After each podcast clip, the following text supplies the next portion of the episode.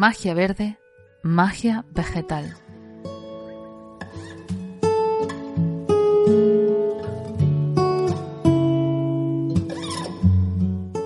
Capítulo 11. Compendio de plantas mágicas.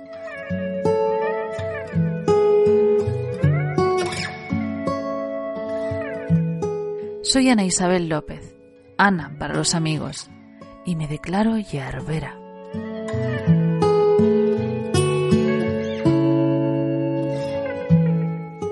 Siempre podrás encontrarme en tisanasdemiabuela.com, donde, sobre todo, hablamos de plantas.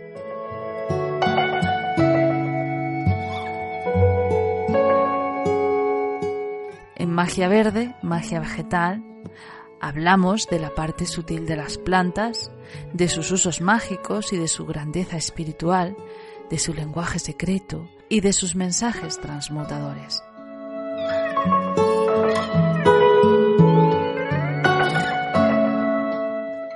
Plantas son fascinantes vistas desde el punto de vista científico, pero son transformadoras cuando hablamos con ellas desde el lado mágico, cuando las tratamos como seres con alma y, en definitiva, cuando nos agachamos para escucharlas de igual a igual, que es lo que deberíamos hacer con todos los seres que nos acompañan en este planeta.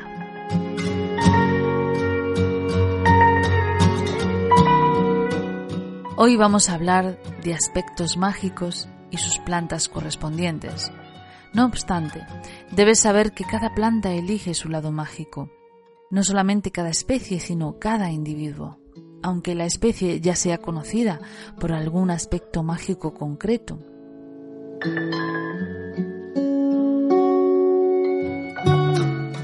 Simplemente basta tocar la planta para recibir la información de su función mágica.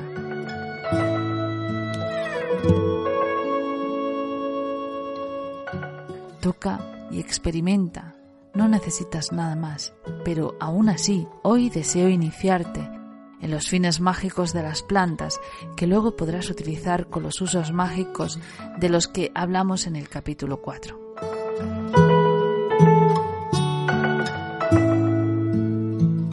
Plantas para el amor. Las plantas aromáticas y con sabor dulce como la canela, el clavo, la stevia, las frutas, las hojas de los frutales, todas estas plantas pueden ser utilizadas para el amor.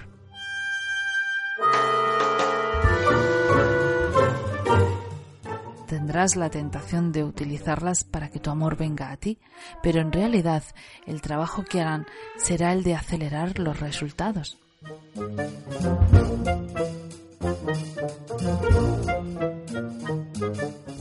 Si el amor tiene que venir para tu crecimiento personal, vendrá. Y si tiene que venir el desamor, también vendrá.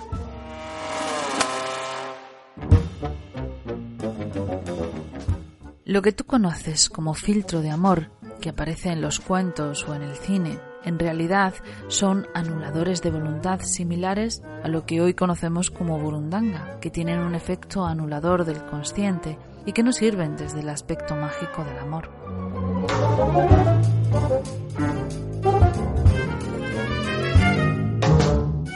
Plantas para la amistad. Te sirven aquellas plantas que simulan la palma de una mano, como la chiflera, el cannabis, el acnus castus, que están dispuestas con cinco hojas unidas entre sí, formando una palma.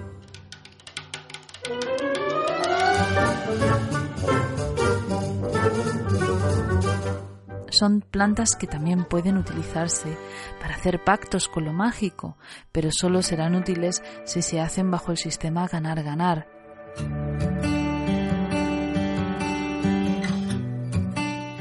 Si haces un pacto con lo mágico, no solo debes cumplir con lo pactado, sino entender que el universo, o lo mágico, como quieras llamarlo, también es parte contratante y también decide si acepta o no el pacto. Y si no lo acepta es porque evalúa que en ese pacto eres tú quien pierde.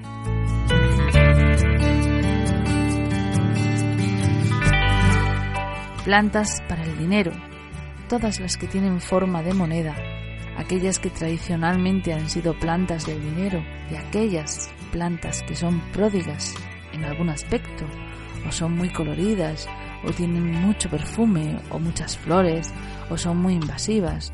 Todas llevan consigo el mensaje de la abundancia.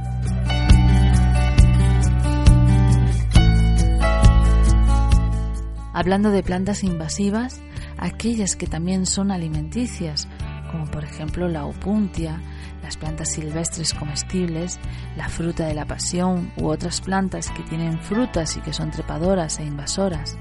Todas estas plantas han venido para alimentar el mundo, tienen grandes ambiciones y son precisamente para abrir caminos, para lanzarte a sus propósitos, para abrirte las puertas que necesitas.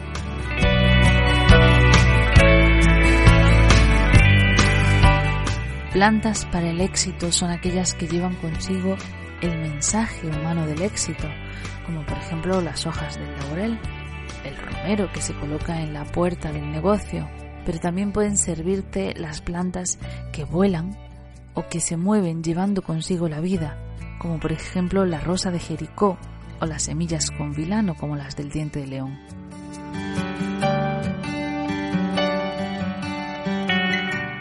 Las plantas para la fertilidad son las que biológicamente pueden promover la fertilidad, tales como la maca, el ginseng, la borraja.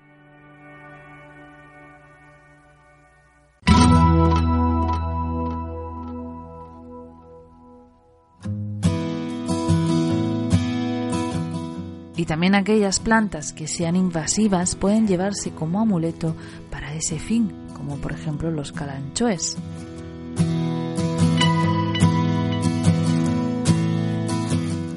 plantas de vivos colores, como los coleos, pueden utilizarse como amuleto de belleza, así como las flores llamativas.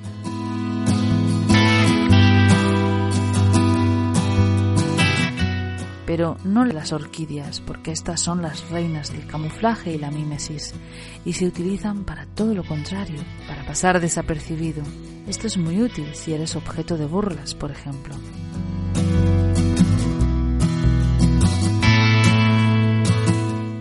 Es importante saber que cuando llevamos un amuleto con una intención, lo que hacemos es una llamada de atención. Le decimos a lo mágico y a nuestra propia psique cuál es la energía que deseamos llevar con nosotros mismos, en qué queremos enfocarnos, qué es aquello que deseamos para nosotros.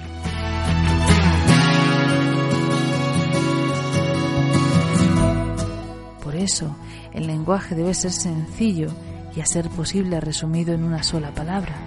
Amor, éxito, fertilidad, riqueza, amistad, compañía.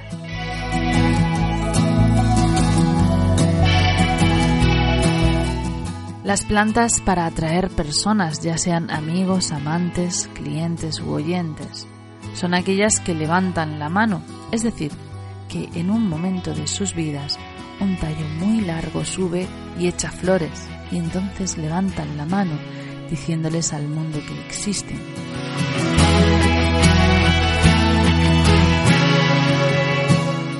Muchas plantas silvestres como el diente de león o las collejas funcionan así y también muchas otras que son carnosas como los aloes y su hermoso tallo de flores y otras plantas similares.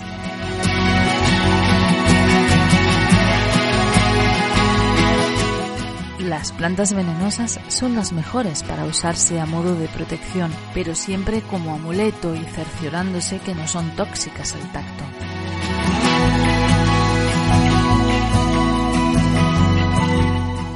Un ejemplo de estas es la hiedra, pero ya sabes por qué era tan apreciada la mandrágora, la digitalis o el estramonio.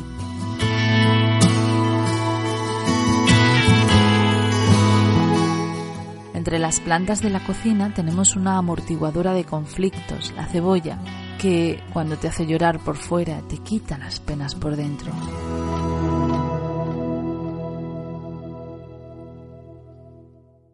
Ajo como gran protector, la canela para filtros de amor, la nuez moscada como amuleto de la buena suerte.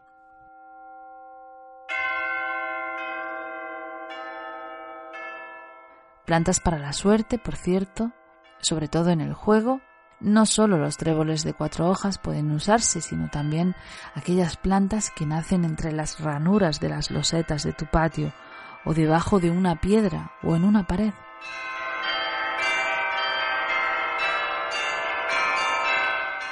Son plantas que desafían el destino y pueden acompañarte allá lejos a donde quieres ir.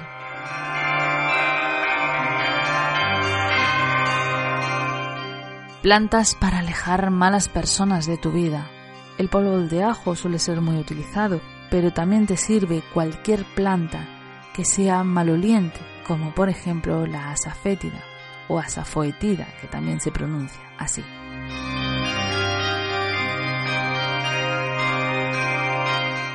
Como plantas abre caminos, además de las utilizadas históricamente para ello, como la ruda o el romero, te sirven aquellas que nazcan en las riberas de los caminos. La malva, la grama, la carqueja, cualquiera de ellas.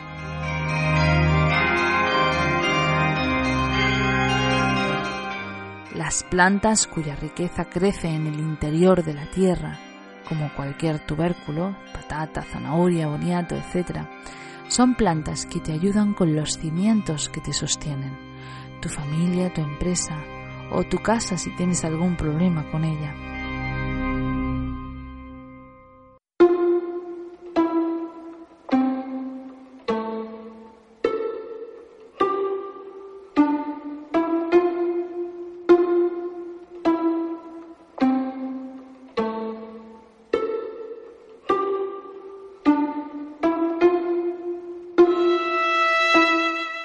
Sembrar un boniato en tu casa o bien ofrecerle un tubérculo a tu santo o deidad de tu devoción para que te ayude a fortalecer los cimientos de tu vida.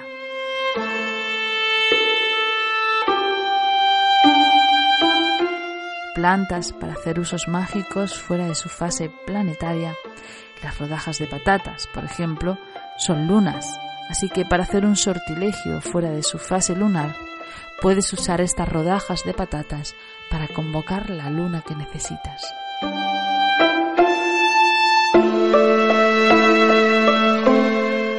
Igualmente puedes usar la atribución espagírica de las plantas para convocar un día concreto, por ejemplo, berro en el caso de los lunes,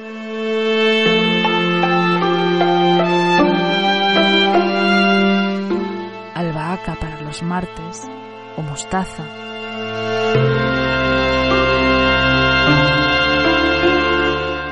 hinojo para los miércoles.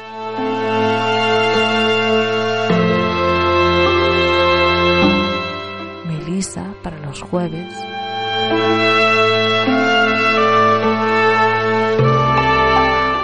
Pie de león, que no es la misma planta que diente de león, para los viernes.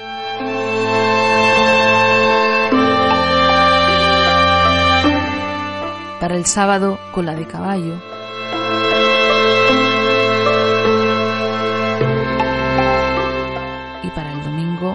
frase.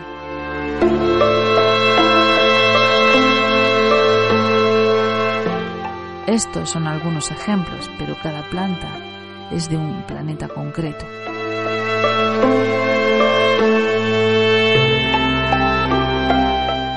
Nada de lo que te he dicho es una ciencia exacta, evidentemente.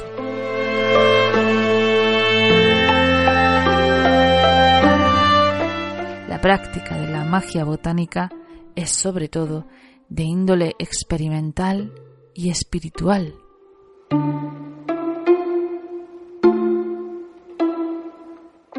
Es un camino solitario y cada uno debe iniciarse por una senda de conocimiento vivo e individual.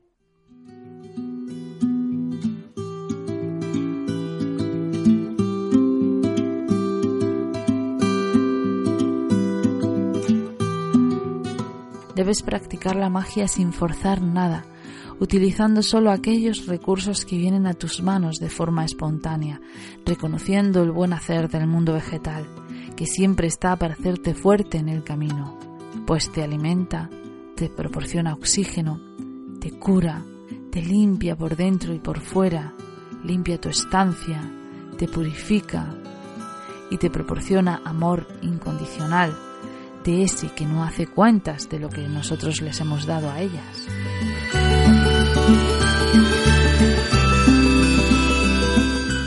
La magia con plantas es un conocimiento vivo, es decir, requiere de un contacto continuo, de una indagación interminable a la vez que llena de belleza y de asombro. Por eso, todo camino cuenta, toda opción vale si se hace siempre desde el amor y el respeto.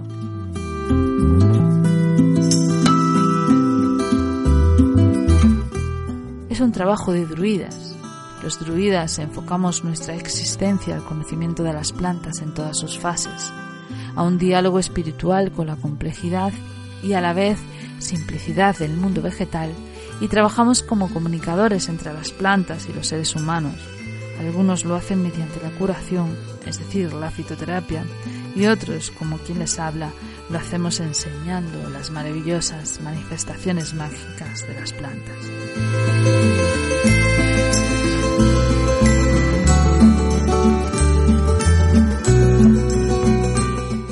info arroba tisanasdemiabuela.com.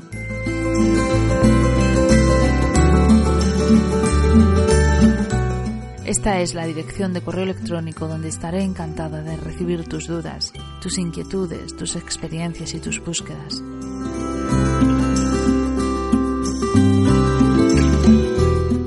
También me encontrarás en la página de Facebook de Tisanas de mi abuela.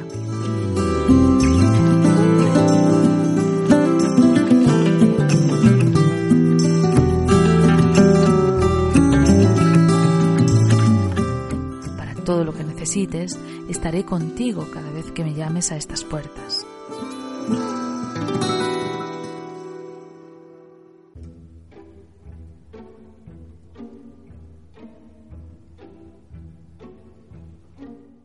Este es el último capítulo de Magia Verde, Magia Vegetal, y por eso al despedirme quería darte todo un arsenal mágico para iniciar tu camino espiritual hacia la magia con plantas.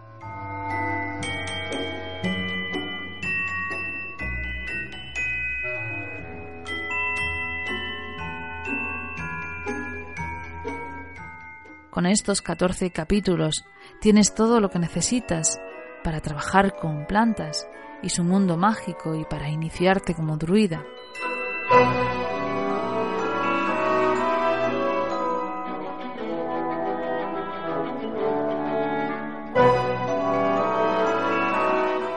No obstante, si deseas ampliar tu formación como druida, estos 14 capítulos y mucho más los encontrarás en el curso de botánica oculta disponible en tisanasdemiabuela.com.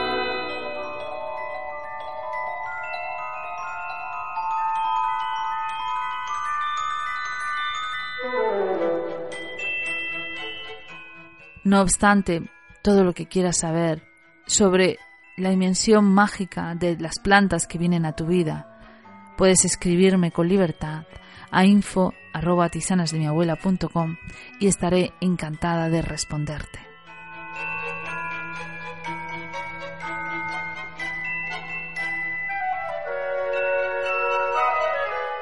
Te deseo una buena magia.